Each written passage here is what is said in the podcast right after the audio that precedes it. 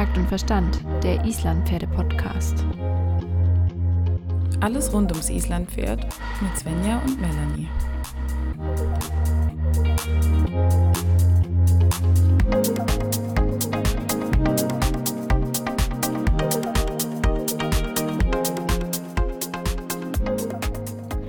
Ein letztes Mal für dieses Jahr sitzen wir beide vor unseren Laptops und dürfen uns zumindest mal über die Kamera betrachten. Hi Melanie. Hi Svenja, manchmal ist es auch gut über die Kamera, aber in real wäre auch mal wieder schön. Du meinst gut, wenn man dann nicht die volle Hässlichkeit Ja. in voller Auflösung sieht, sondern nur das verpixelte Bild des Gegenüber. Ja, ist Richtig, dann kann man das halt auch auf die Kamera schieben, die Augenringe und ähm, die, die graue Haut. Also Es liegt eigentlich nur an der Kamera. Ja, klar. Und an dem schlechten Licht natürlich. Sowieso. ist- Ja, schö schön, dich zu sehen. Freut mich mal wieder. Das letzte Mal für dieses Jahr. Es macht mich ja schon ein bisschen traurig, dass wir uns jetzt nur noch einmal hören werden und dann, ähm, ja, wir das Jahr damit auch abschließen für uns. Aber es ist eine coole Chance, um nochmal so ein paar Dinge Revue passieren zu lassen und um noch ein paar coole Fragen zu beantworten. Genau, wir haben uns nämlich diese Folge vorgenommen, eure Fragen zu beantworten, die wir bekommen haben. Und sowas macht mir eigentlich immer ziemlich Spaß, weil wir haben uns die Fragen nicht vorher überlegt, welche wir nehmen. Wir werden jetzt einfach spontan uns gegenseitig die Fragen stellen, oder? Natürlich, es wird sehr spannend werden. Ich bin mal gespannt, wie du bei der einen oder anderen Frage reagieren wirst. Hast du dir schon gemeine Fragen rausgesucht, wahrscheinlich. Sowas würde ich niemals tun. Das weißt du doch. Aber unsere lieben Follower stellen auch keine gemeinen Fragen. Vielleicht habe ich mir ja noch ein paar gemeine Fragen selber überlegt. Hä? Boah, das wäre richtig gemein. Richtig, richtig gemein wäre das. Aber bevor wir jetzt durchstarten, wollte ich mit dir noch gerne einmal so kurz rückblicken auf das Jahr, weil im Dezember ist ja auch immer die Zeit, um nochmal ganz kurz ins Jahr zurückzublicken. Und dieses Jahr hat es, glaube ich, verdient, mit seinen ganzen Höhen und Tiefen einmal kurz nochmal betrachtet zu werden, um damit auch zu einem Abschluss zu finden, weil es war ja irgendwie auch schon ganz schön viel los. Ich stecke zeitlich allerdings irgendwie immer noch im Jahresanfang fest und bin immer noch so ein bisschen geschockt, dass wir schon wieder einen Jahreswechsel haben oder in, in zwei Wochen schon wieder ähm, 2024 beginnt und ich stecke irgendwie immer noch hier in 2021 gefühlt. Ich weiß nicht, wie es dir geht, aber die Zeit rennt für mich. Vielleicht, weil wir auch so viel gemacht haben. es ist, glaube ich, so ein bisschen das eine, dass man viel macht und das andere, ich meine, wir werden jetzt auch einfach alt, ne? Und dann geht die Zeit einfach schneller rum, also ist ja ganz klar. Das kann nicht sein. Ist heute ein kleines bisschen Sarkasmus mit am Start, es tut mir leid, nein. Ähm, dieses Jahr ging wirklich sehr schnell vorbei. Ich meine, wenn du überlegst, im Januar waren wir auf der Messe in Leipzig, auf der Partner Pferd und das, weiß nicht, fühlt sich jetzt noch nicht an, als ob das schon wieder ein Jahr her ist, ne? Nein, aber in vier oder fünf Wochen ist einfach die nächste und wir sind wieder dort. Und da freuen wir uns natürlich schon sehr drauf und wir hoffen auch, vielleicht den einen oder anderen von euch dort treffen zu dürfen. Es wäre sehr, sehr schön. Ja, und im März war das große Jahreshighlight, die Islandreise. Und es ist einfach schon Ewigkeiten her. Es kommt mir wirklich lang vor, aber andererseits kommt es mir auch vor, als wäre es erst gestern gewesen.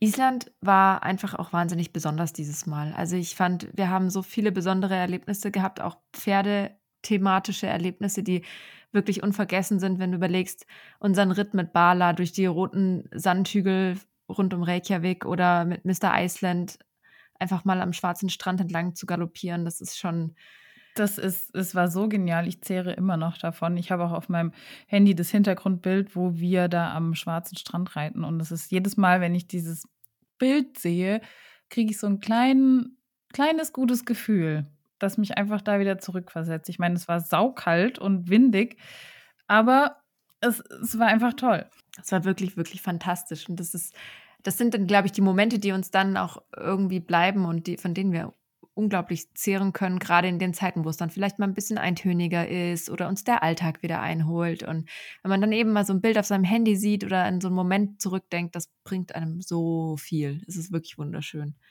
Nachdem wir auch von Island wieder zurück waren, ging es ja auch schon wieder los.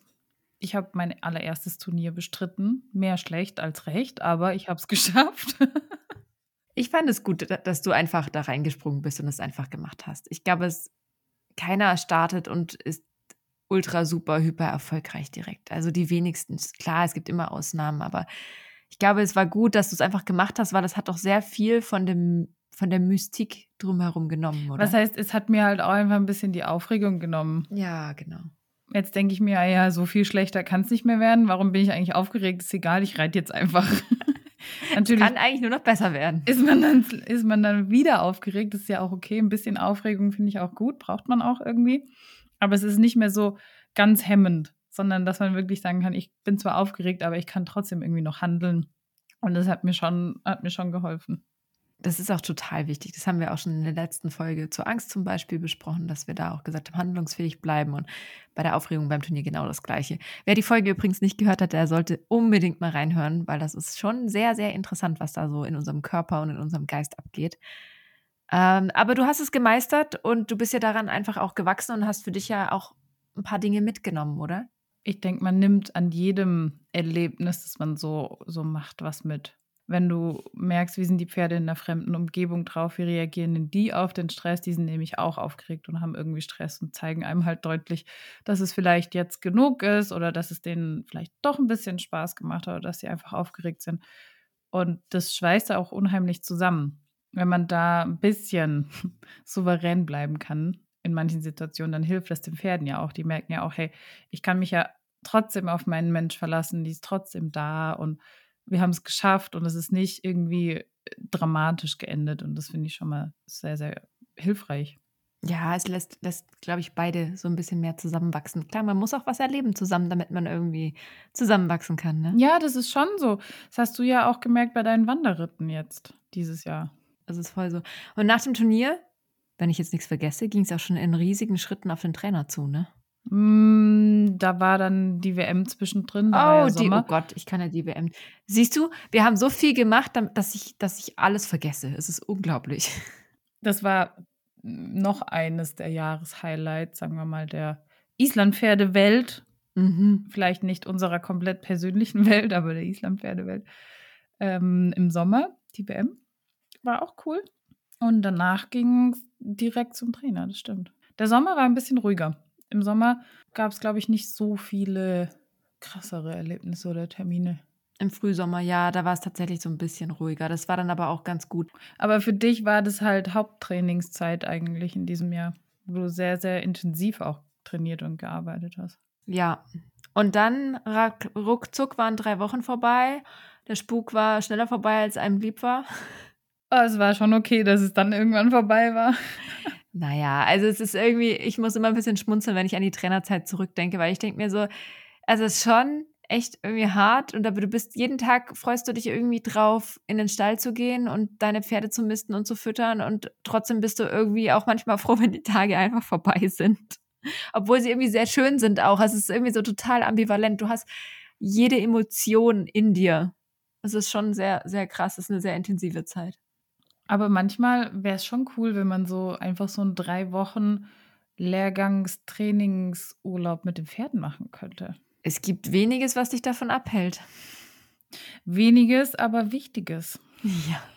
Zum Beispiel mein Hauptberuf. Der hält mich unter anderem davon ab. Und die wenigen Urlaubstage, die man halt nun mal hat. Wenn ich doppelt so viel Urlaub hätte, wie ich jetzt habe, dann würde mich das nicht so aufhalten. Dann könnte ich das echt ähm, jedes Jahr einbauen. Aber ich glaube, es wird einfach schwierig. Das, das wird wohl schwierig, ja. Und nochmal sowas mit nebenher arbeiten und voll trainieren, hm, weiß ich nicht, ob ich das nochmal machen möchte.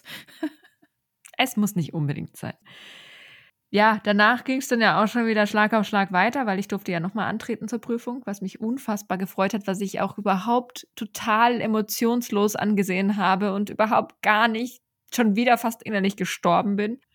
Aber wir haben auch das noch gemeistert, worüber ich unfassbar dankbar bin, weil ich glaube, es wäre nicht besser geworden mit noch mehr Zeit, die verstrichen wäre. Nein, wenn du das jetzt noch ein Jahr hättest ziehen müssen oder bis zum nächsten Kurs, der dann irgendwann erst im Frühjahr oder im Sommer ist, auf einem anderen Hof, das ist, das ist ja was, was nicht abgeschlossen ist und die ganze Zeit mit dir rumschleppst. Das hängt dir die ganze Zeit irgendwo im Nacken und sagt, hallo, ich bin die Prüfung, die du noch machen musst. Nein, das ist ja furchtbar. Ich habe übrigens vor ein paar wenigen Tagen, Wochen, habe ich mein Schild bekommen. In die Schweiz geliefert. Fand ich toll, hat mich sehr gefreut. Oh, sehr schön. Jetzt hast du es dir an die Tür gehängt unten, an die Klingel direkt, dass jeder weiß, wo die Islampferdetrainerin Svenja wohnt? Ich habe es mir mit auf die Arbeit genommen, falls irgendjemand was von mir will. Sag ich mal, ich bin nur Islampferdetrainerin, kann leider nicht weiterhelfen. Entschuldigung. auf jeden Fall waren das so die, die, die wildesten Punkte, die wir dann bis, bis im September erlebt hatten, bis dahin. Was, was richtig cool war, wir hatten irgendwie noch voll viele Kurse und noch ein Turnier und irgendwie, also es war, wir sind eigentlich auch schon irgendwie ein bisschen wahnsinnig gewesen dieses Jahr, uns so viel Zeug da reinzupacken. Also ich glaube, seit, seit nach dem Trainer hatte ich maximal ein oder zwei freie Wochenenden, an denen keine festen Termine drin waren. Und es muss irgendwie ein bisschen besser werden. Ein bisschen mehr freiere, einteilbare Zeit hätte ich schon gerne jetzt so im nächsten Jahr. Das wäre so einer meiner Vorsätze. Nicht mehr jedes Wochenende mit Terminen vollpacken. Es ist aber auch sehr lehrreich. Also gerade unser Johanna-Kurs dann im Oktober, ähm, den habe ich unfassbar genossen. Also das war für mich wirklich auch so, so ein Moment, wo ich meine Motivation und wirklich mein Feuer für, für die Sache wieder voll gefunden habe. Auch das Hesser-Dager war ganz toll. Also es hat auch wirklich Spaß gemacht, der Tag. Total. Das heißt ja nicht, dass es keinen Spaß macht. Ich meine, sonst würde ich mir, glaube ich, nicht so viele Termine reinhauen. Ich mache die Sachen ja auch gerne. Oder sonst würde ich auch mal wieder was absagen. Aber ich will es ja machen.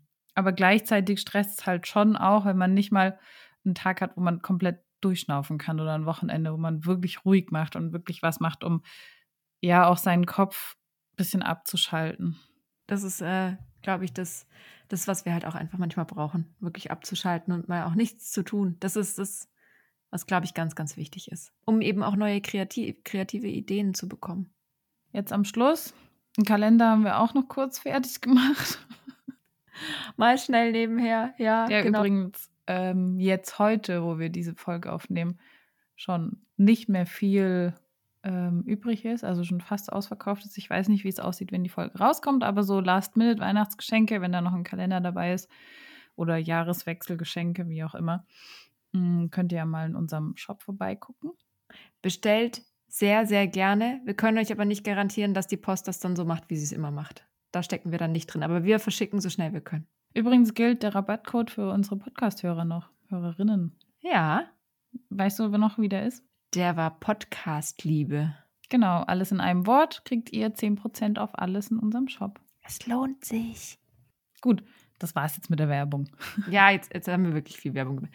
Okay, das war unser, unser Jahr im Schnelldurchlauf.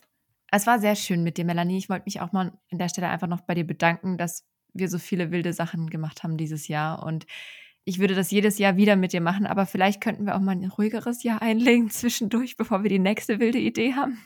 Wäre ich auch dafür. In 2024 steht keine WM an, es steht kein Trainerkurs mehr an. Es ist schon mal, sind schon super Voraussetzungen, dass es äh, besser wird. Ja, schauen wir mal. Ich meine, im Januar haben wir schon wieder zwei von vier Wochenenden verplant. Also so richtig viel besser sehe ich das noch nicht. Ja, gut.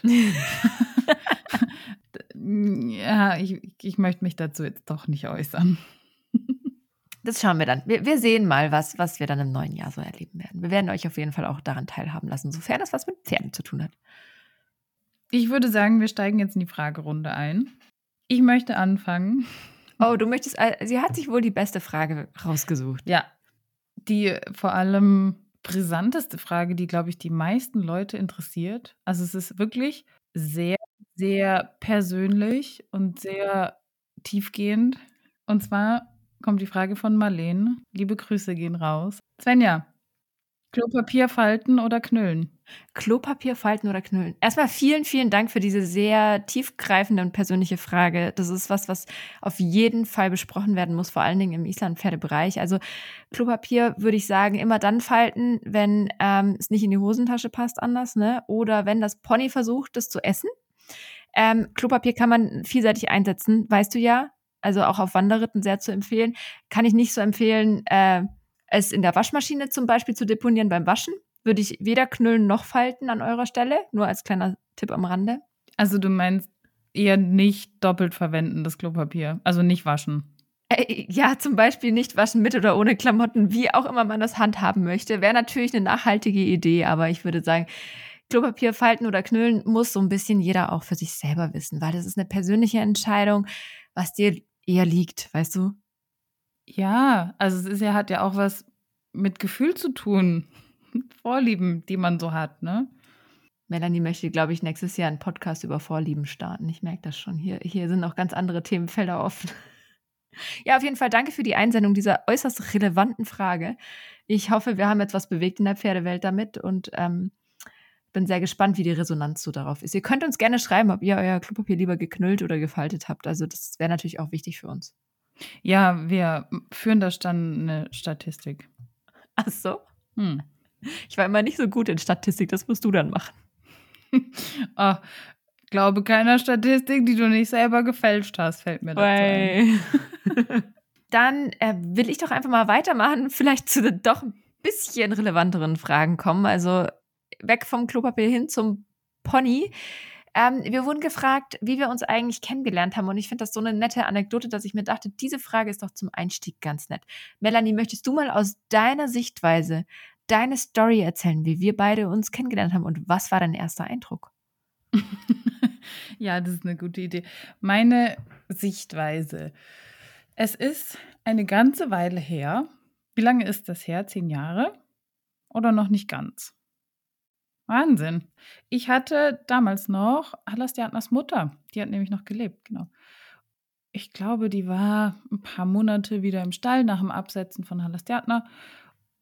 Und ich habe so gerade meinen Alltag neu sortiert und habe dann einfach mal aus Spaß geguckt, ähm, ob irgendwie bei Kleinanzeigen jemand eine Reitbeteiligung sucht. Ich habe wirklich einfach nur durchgeguckt, Pferd ähm, in der Umgebung und geguckt, was da so für Anzeigen drin sind und habe dann ähm, deine Anzeige gefunden. Du hattest dann nämlich eine geschaltet und hattest so einen netten Text geschrieben, ähm, dass du auf der Suche nach einer Reitbeteiligung bist und so gerne Horsemanship und Bodenarbeit machst und es dir wichtig ist, nicht nur zu reiten, sondern eben auch mit dem Pferd so eine Beziehung aufzubauen und dass du auf Island warst und natürlich super gerne Islandpferde magst und da auch gerne eine Reitbeteiligung hättest. Und dann irgendwas in deinem Text hat mich angesprochen. Mein Gesicht kann es ja wohl nicht gewesen sein. Genau, es war nämlich kein Bild dabei.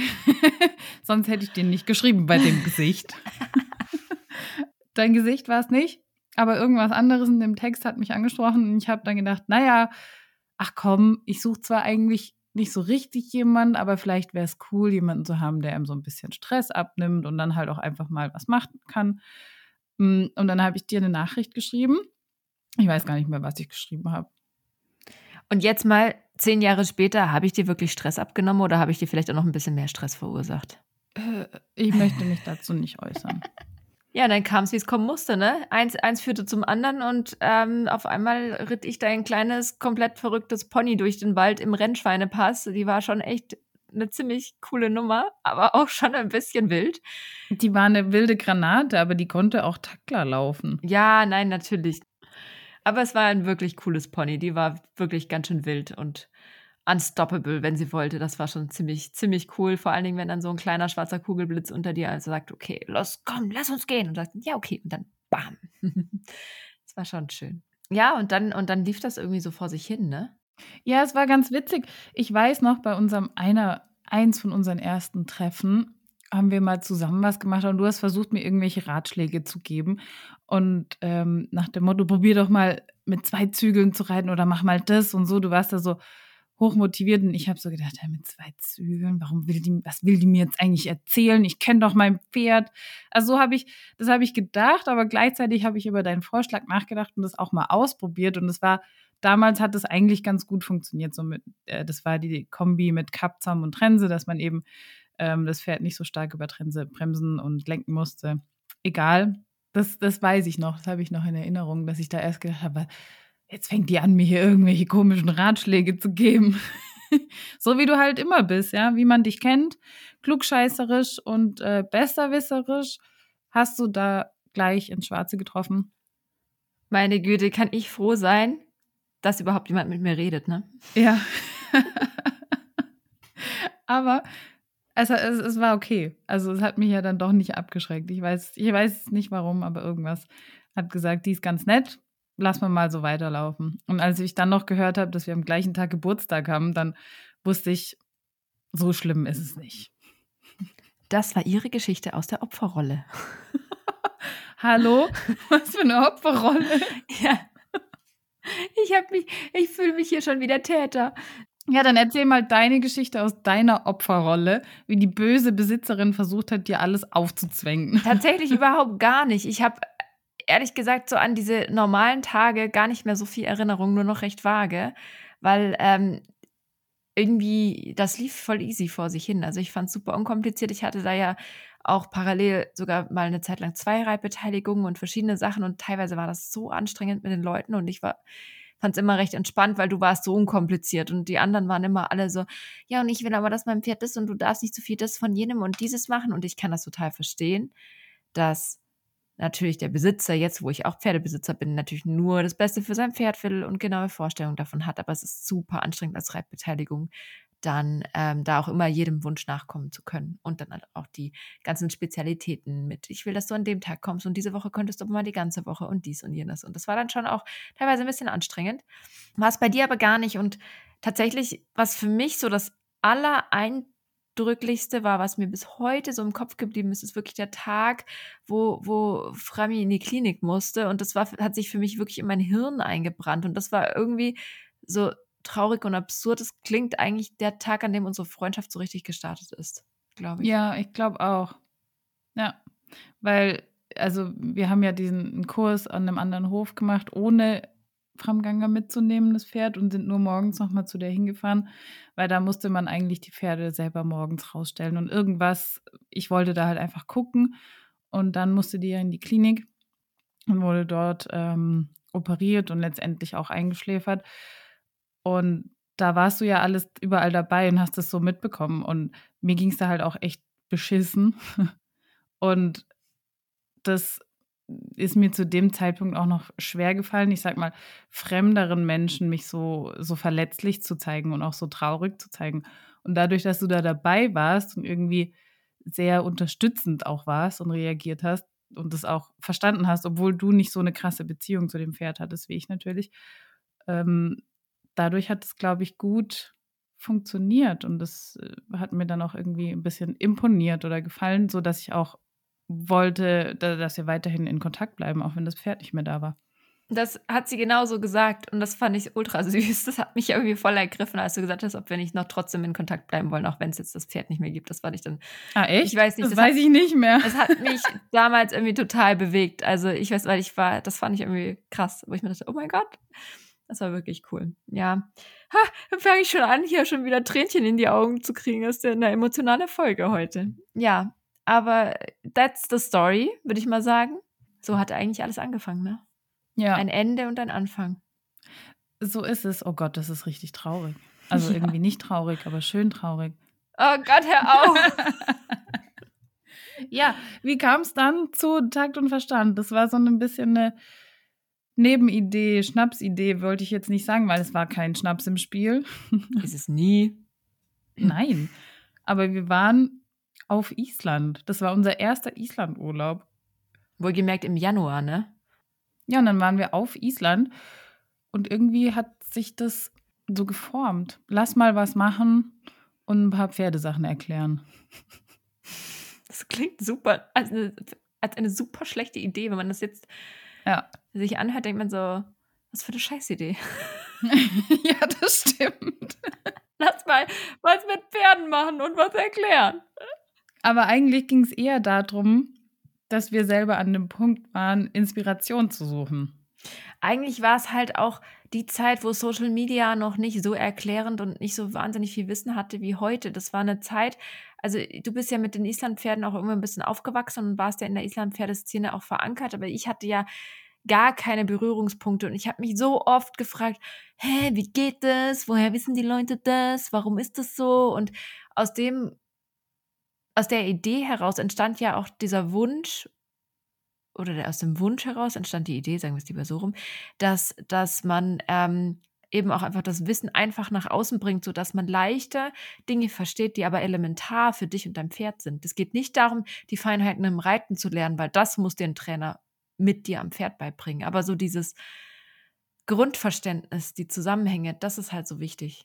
Genau das, was du in den dicken Reitlehren Bücher, Büchern findest und, und nachlesen kannst. Und da man natürlich auch keine Bücher abtippen kann, das alles viel zu kompliziert ist, war es uns einfach gelegen, komm, wir machen das jetzt irgendwie so einfach, dass man es halt auch versteht, so wie wir es uns, es war so ein bisschen, wie wir es uns selber gewünscht hätten. Und so haben wir einfach angefangen, mal was runterzuschreiben. Da war kein Riesenkonzept oder, oder Plan ähm, hinten dran. Das waren einfach die Themen, die uns auch beschäftigt hatten.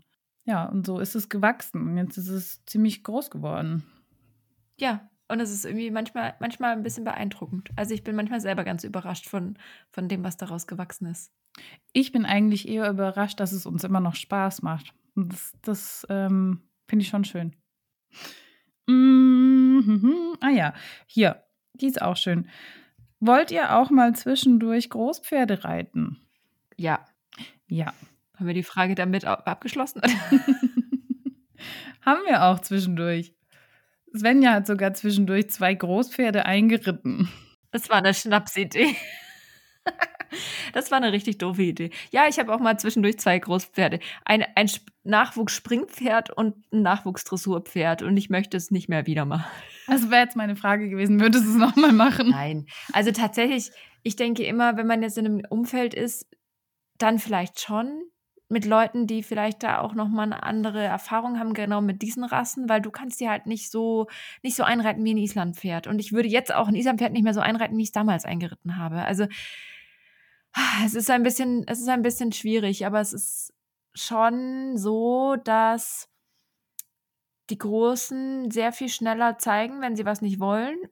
Und das dann auch sehr nachdrücklich und dann hast du halt auch direkt verloren. Ne? Und das kannst du natürlich, wenn du willst, auch wieder mit Kraft irgendwie regeln, aber du musst eigentlich auch einfach ein bisschen schlau reiten und ähm, halt einfach besser sein und besser erklären können dem Pferd, was du von ihnen haben willst. Ja, die kannst du nicht so einfach irgendwo in die Richtung mal kurz drücken und es wird schon irgendwie funktionieren.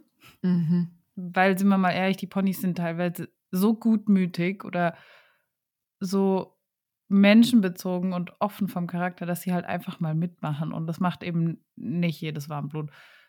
Das war, ja, also da bin ich dann mal äh, Großpferde geritten. Und manchmal dürfen wir ja eben noch deine liebe Stallkollegin, der Natalie, ihr Pferd reiten. Die Kadina, die macht wirklich mittlerweile echt Spaß. Das ist richtig, richtig cooles und auch wirklich talentiertes Pferd. Ähm, die ist sehr, sehr schön.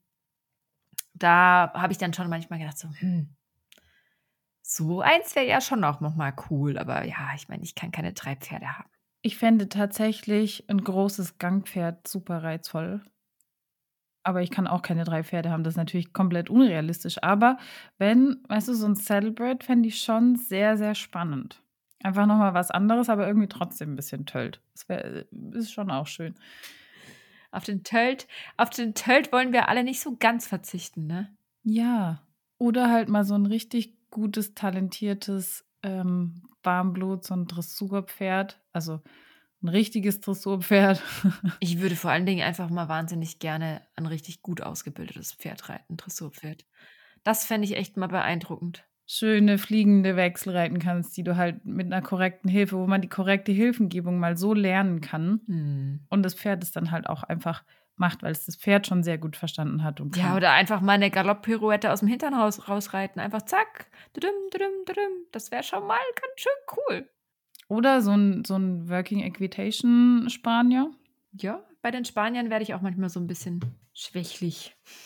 Aber ähm, wenn wir jetzt gerade schon beim Thema Großpferd sind, was ist denn deine Meinung zum Springsport oder unsere Meinung? Das wurde nämlich auch gefragt. Ich habe nicht viel Ahnung vom Springsport. Aber viel Meinung. Nein. ich habe mich damit noch nie beschäftigt. Ich schaue das auch überhaupt nicht gerne das im Fernsehen, dieses hohe Springen, ich habe da immer oh, Abneigung. Mir ist es zu hoch, zu viel. Ich finde das einfach krass, was diese Pferde da leisten. Und dass das geht, weil die springen ja wahnsinnig hoch, wenn du das, was im Fernsehen kommt, sind ja die, die, die höchsten Prüfungen und die wichtigen. Und das gefällt mir einfach nicht. Ich finde, dass viele Pferde dort sehr, sehr gestresst wirken und es ist einfach nicht harmonisch für mich. Also ich bin da total zwiegespalten.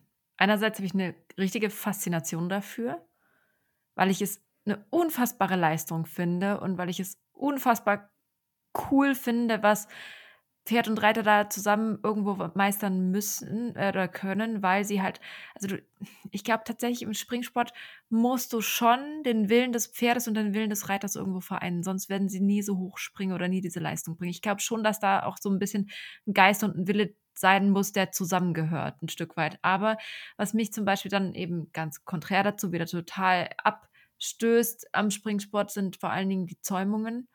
Ja. Also, wenn sie sehr kreativ sind, ich habe nichts dagegen, wenn jemand mit einer regulären Zäumung reitet, alles gut.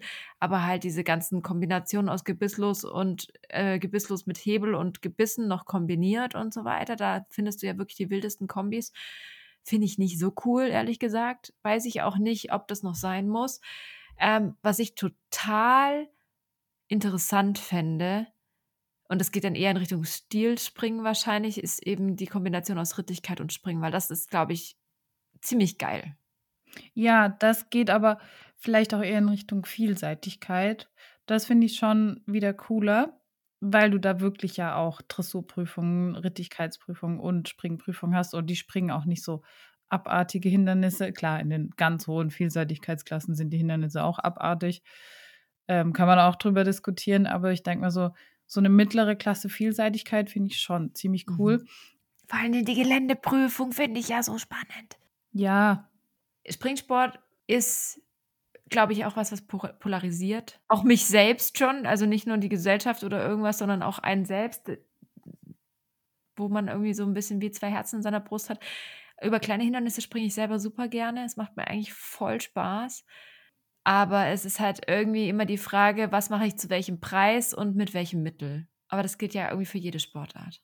Ja, genau. Aber ich finde, wenn du sagst kleine Hindernisse und so, das ist, das ist ja für mich nicht die Definition Springsport, sondern das ist eher wirklich eine gute Gymnastik und eine Abwechslung, was den Pferden Spaß macht, auch mal Springen und Stangenarbeit zu machen. Das finde ich natürlich auch gut. Aber wenn du jetzt denkst, für was der Springsport in der letzten Zeit in den Medien war, mit diversen Methoden, mit denen man gegen die Vorderbeine schlägt, damit das Pferd höher springt, brauchen wir nicht drüber reden, dass das einfach äh, abartig ist. Bin ich total bei dir. Aber wozu wir viel mehr Meinung haben. Wieso wir uns dieses Jahr äh, zum Hufbeschlag entschlossen haben. Dazu müssen wir eine Meinung haben, weil wir haben uns ja dazu entschieden. Ah, du meinst im Winter? Generell, genau, ja, im Winter. In dem Fall auch vor allen Dingen. Wieso, wieso beschlagen, Melanie? Ja, ich hatte ja die letzten Jahre im Winter Barhuf und im Frühjahr, Sommer, Herbst Beschlag. Hat eigentlich auch ziemlich gut funktioniert, das Konzept. Nur beim letzten Mal Eisen abnehmen hm, hat Halastjatna natürlich ein bisschen länger gebraucht für die Umstellung, was auch klar ist, wenn du Eisen abnimmst, dauert es einfach einen Moment, bis die Pferde sich wieder dran gewöhnt haben an das Barhofgehen. Und das war ein Grund, ähm, was ich ihr nicht antun wollte dieses Jahr. Hm, und die Hufschuhe haben mich genervt um ehrlich zu sein. Obwohl es gut funktioniert hat. Ich habe sie auch nicht so oft verloren, vielleicht ab und an mal. Nicht so oft. Aber es, war, es ist okay, das geht. Aber wenn ich ehrlich bin, hat es mich halt irgendwie auch genervt. Und es ist vielleicht ein egoistischer Grund. Und ich hatte dazu auch einfach das Gefühl, dass meine Pferde mit den Eisen sich mehr trauen, richtig zu laufen und gerade im Galopp hat Salasiatna extrem geholfen, den Beschlag zu haben, weil ich glaube, sie hat sich einfach mehr getraut, sich abzustoßen, was sie halt im Galopp braucht für den Sprung. Ich glaube, wir müssen das für und wieder des Beschlags jetzt hier auch gar nicht so groß diskutieren. Da haben wir wirklich schon ellenlange Folgen darüber gemacht und am Ende muss es jeder für sich selber entscheiden. Ich kann das Ganze mal ganz kurz abkürzen. Ähm, ich habe mich für Beschlag entschieden bei Stepnir zum Beispiel, weil wir haben so eine Strecke mit sehr viel Schotter, die zu den Weiten hoch und runter geht. Und der war einfach immer fühlig. Und da kann ich nicht mit dem Stall Hufschuhe anziehen und dachte mir, okay, wir machen hier kurz einen Prozess, Eisen drunter, Sache erledigt. Pferd ist glücklich und muss nicht irgendwie mit wehen Füßen da immer über diese Schotter drüber laufen. Natürlich kann sich ein Pferd daran auch gewöhnen und der Huf und so weiter. Aber durch den Abrieb, den wir einfach durch unsere vielen Ritte haben und so, war das einfach die beste Möglichkeit für die aktuellen Haltungsbedingungen. Und ja, ja, ich sag mal, das Gesamtpaket muss einfach zusammenpassen. Und bei uns hat es dieses Jahr besser gepasst, wo wir, dass wir uns entschieden haben, wir lassen den Beschlag ganzjährig drauf, zwar mit Winterbeschlag, mit Grip drin, hm, weil das finde ich nicht gut bei Schnee wenn die dann da aufstollen. Das ist einfach nicht so schön. Heißt ja nicht, dass wir das jetzt für immer so machen. Das muss man einfach gucken.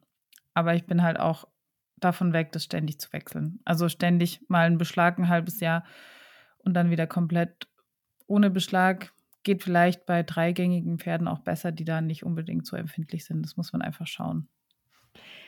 Spannenderweise kam zum Thema Beschlag noch eine Frage und zwar, ähm, wie wir oder wie man einen guten Hufschmied erkennt. Und das ist wirklich was, wo ich mir dachte, puh, die Frage finde ich jetzt richtig tricky. Und die wüsste ich jetzt gar nicht, wie ich die jetzt einfach so aus dem Spontanen heraus beantworten könnte, weil, glaube ich, für das Thema Hufe muss man sich einfach, man muss sich damit beschäftigen und sich selber halt auch ein bisschen Wissen aneignen und sehen lernen, was ist gut und was ist zu lang, was ist zu eng. Und vielleicht auch mit dem Schmied sprechen einfach. Das würde ich auf jeden Fall empfehlen.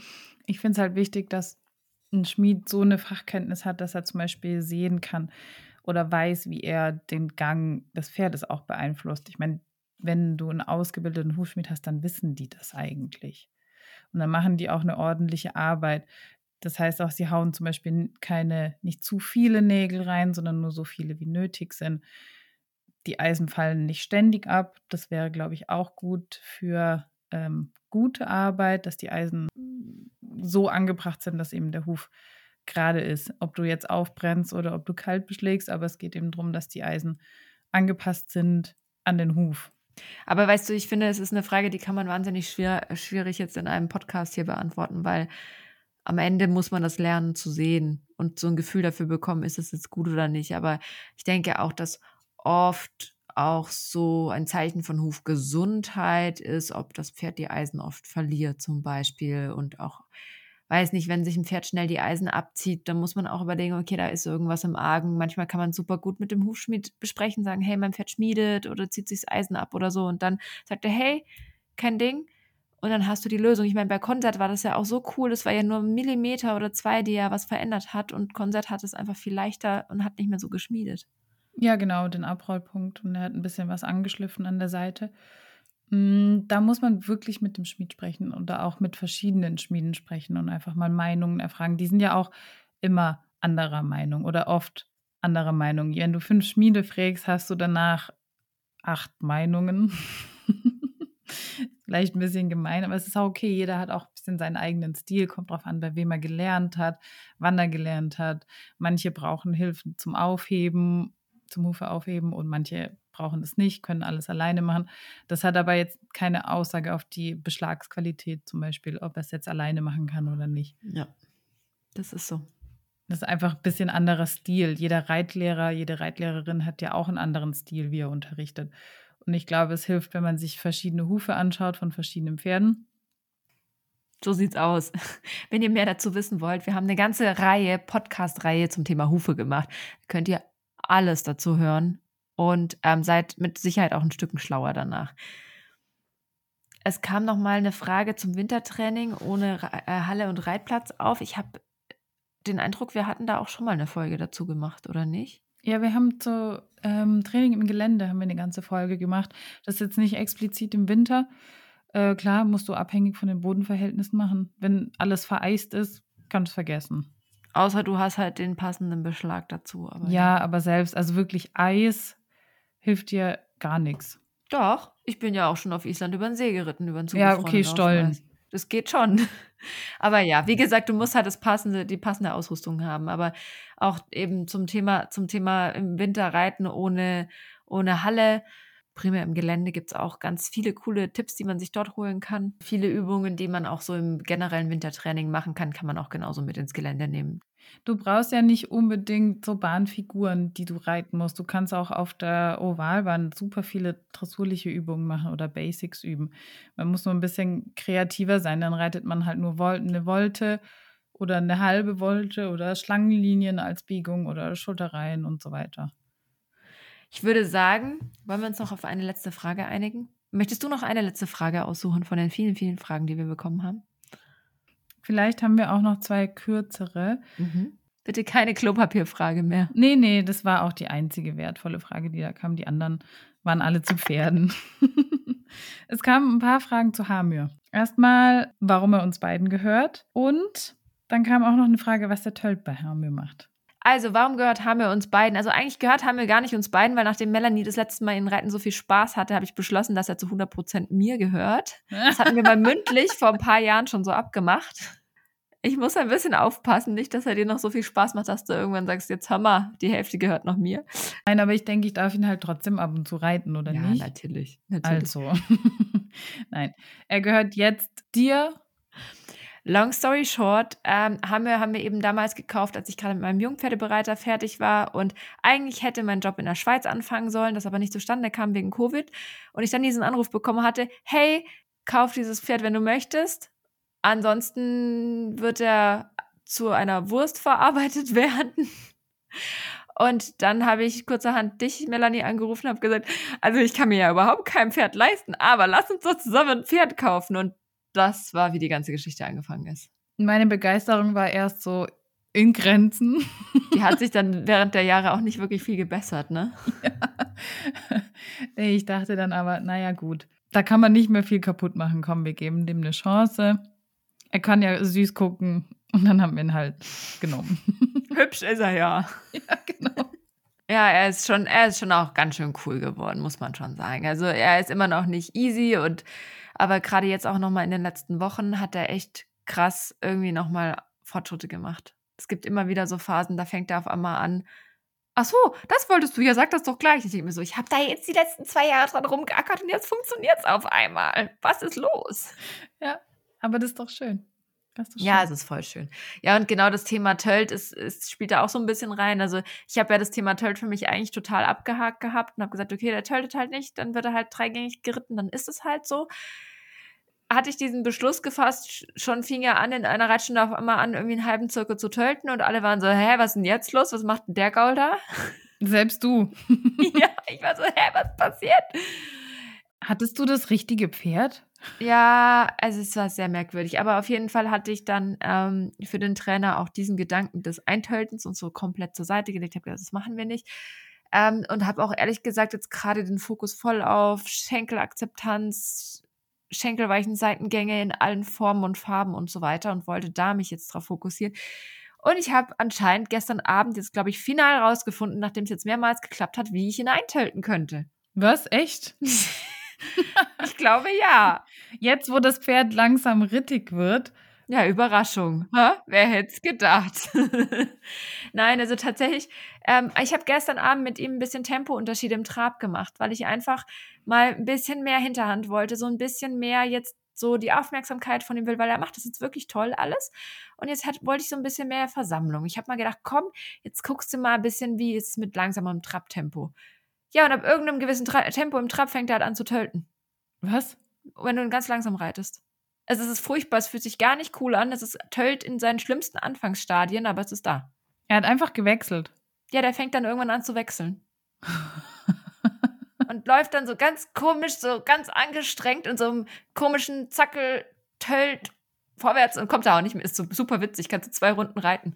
Ach echt? Also so richtig, dass es lange da bleibt, weil das war ja sonst nie.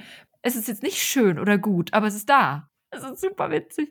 Aber ich weiß gar nicht, was ich damit jetzt anfangen soll. Ich habe keine Ahnung. Wir werden sehen. Ich schaue. Wenn es kommt, nehme ich es einfach mit und lobe ihn dafür und denke mir so, ja, cool, okay, ist da.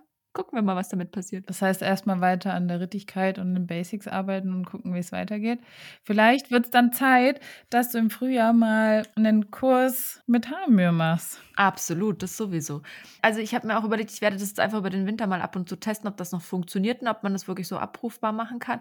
Weil irgendwie muss ich ja dann trotzdem eben die Tölthilfen vermitteln und so. Ja. Aber ich weiß gar nicht, ob da überhaupt dann genug da ist. Aber im Prinzip habe ich, also irgendwie, es ist doch irgendwo ein Island-Pferd, glaube ich. Ich bin wirklich mal gespannt. Es wird nicht mein Hauptfokus sein. Nee. Ich möchte nicht das bisschen Rittigkeit, was ich jetzt habe, direkt wieder zerstören. Das wäre mir Dafür wirklich hast du den arg. Steff. Ja, der ist unser kleiner Freizeit-Pony-Champ. Die Töltmaschine. Mhm. Ich habe noch eine Frage. Noch eine Frage. Ja, die ist nämlich, die ist witzig. Zum Abschluss. Mhm. Wenn eure Pferde jeweils andere Tiere wären, welche wären sie von der Persönlichkeit her? Ich weiß, was Hamir war, wäre. Ah, okay. Ja, dann machst du meine zwei, ich mach deine zwei. Okay. Hamir wäre eine Katze. Eine ziemlich witzige Katze, die ihren eigenen Kopf hat und dir einfach mal eine runterhaut, wenn sie keinen Bock mehr hat, gestreichelt zu werden. So aus dem Nichts. Mhm. Aber dich gleichzeitig auch sehr liebt und immer mal gerne kuschelt, aber halt manchmal auch nicht. Okay, nehme ich. Du machst weiter. Konzert wäre irgendwie ein Hund. Unfassbar treu, unfassbar treu, aber treu bis in den Tod. Mhm. Von der Loyalität her absolut der Hundetyp, sich voll ergeben seines Herrchens. Ob das auch immer so gut ist, weiß ich nicht. Lass mir mal so stehen. Aber absolut, absolut der Typ Golden Retriever. Nur nicht ganz so verfressen vielleicht. Doch. Doch. er ist genauso verfressen. äh, Steffen. Oh.